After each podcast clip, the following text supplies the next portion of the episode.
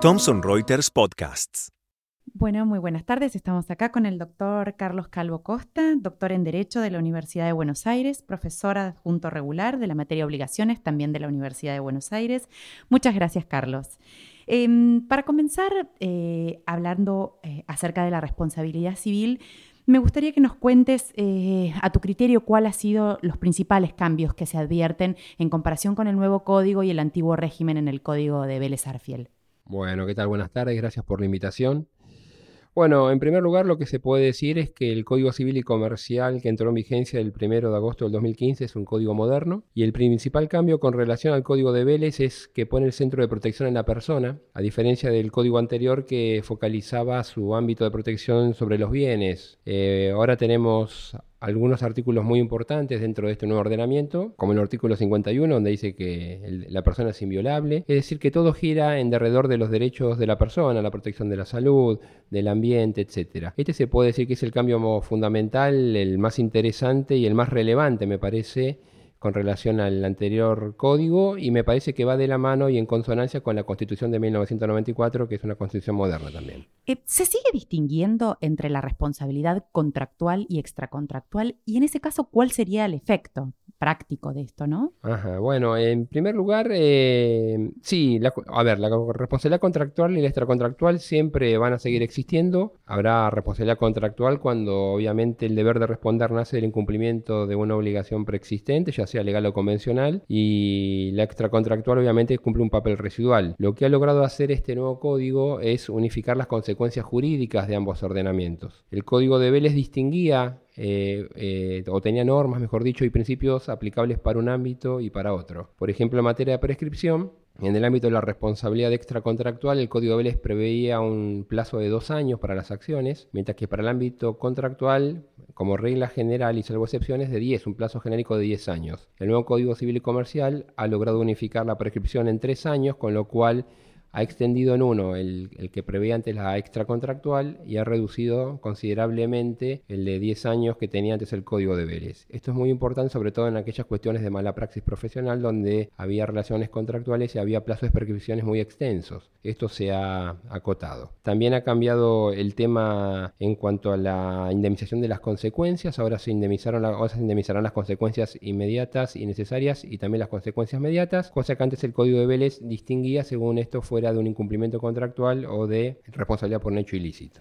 Muy bien. En lo que tiene que ver con el daño moral, ¿hay cambios en la legitimación activa?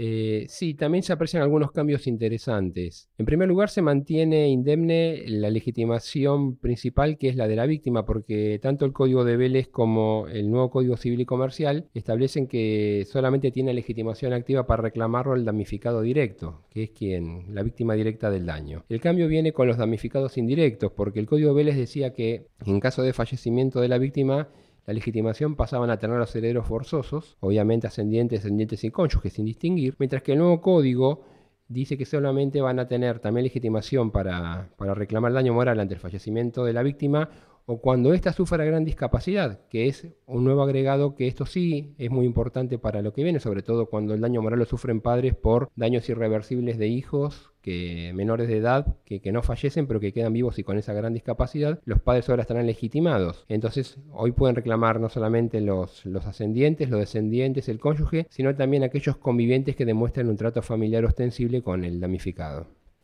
Es decir, hay una apertura en la legitimación del daño moral. Sí, se abrió muy, muy ampliamente en este sentido, porque dentro de esta gran ambigüedad, que es la gran discapacidad, o lo que es aquel trato familiar ostensible que marca el artículo 1741 del Código Civil y Comercial, va a terminar siendo el juez en definitiva quien termine brindándole o no legitimación a damnificados indirectos. Eh, en lo que tiene que ver con la responsabilidad por riesgos, ¿qué cambios hay? Es importante en responsabilidad por riesgo eh, aclarar dos cosas. En primer lugar, se sigue manteniendo la legitimación pasiva del dueño y del guardián, pero se ha logrado un avance, que esto lo venía reclamando la doctrina de los últimos 30 años, por lo menos en nuestro país, que es el de definir el carácter de guardián. El, Código Civil y Comercial en 1757 define el concepto de guardián, precisa, con lo cual deja claro y lo distingue así del dueño, y también se ha incorporado que esto es muy importante dentro del factor objetivo riesgo creado a las actividades riesgosas. Antes teníamos que, bajo el ámbito del código de Vélez, teníamos que forzar la interpretación y tratar de adivinar si las actividades riesgosas entraban bajo el amparo del viejo artículo 1113. Hoy los artículos 1757 y 1758 son muy claros para determinar que hay responsabilidad por actividades riesgosas, ya sea por los medios empleados o por la forma en cómo ésta se realiza. Esto también atribuye responsabilidad a quienes se aprovechan de esa actividad y a quienes la realizan, con lo cual me parece que esto es un cambio muy importante y que pone a salvo esto. Lo que sí queda fuera del ámbito del alcance de la actividad riesgosa, las actividades profesionales. Los profesionales no están alcanzados por las actividades riesgosas. ¿Qué podés eh, eh, decirnos o ayudarnos a comprender eh, en lo que tiene que ver con la responsabilidad de los padres por los daños ocasionados por sus hijos? Acá también hay un cambio interesante porque los padres, dice el, Código Civil y Comercial, establece que el padre y la madre serán solidariamente responsables por los daños que ocasionen los hijos menores que habitan con ellos y que están bajo su responsabilidad parental. El gran inconveniente que había con el Código de Vélez es que mucho se discutía en la doctrina y la jurisprudencia respecto de cuál era el factor de atribución que se le iba a aplicar a los progenitores. Muchos atribuían esto en razón de la culpa, culpa en la vigilancia de los hijos, que los padres debían responder por la culpa en la educación. Eh, algunos autores más modernos decían no, que los padres deberían eh, responder por garantía o por riesgo. El Código Civil y Comercial puso fin a la discusión cuando establece que la responsabilidad de los padres es objetiva, de modo tal que ya la culpa queda fuera de discusión.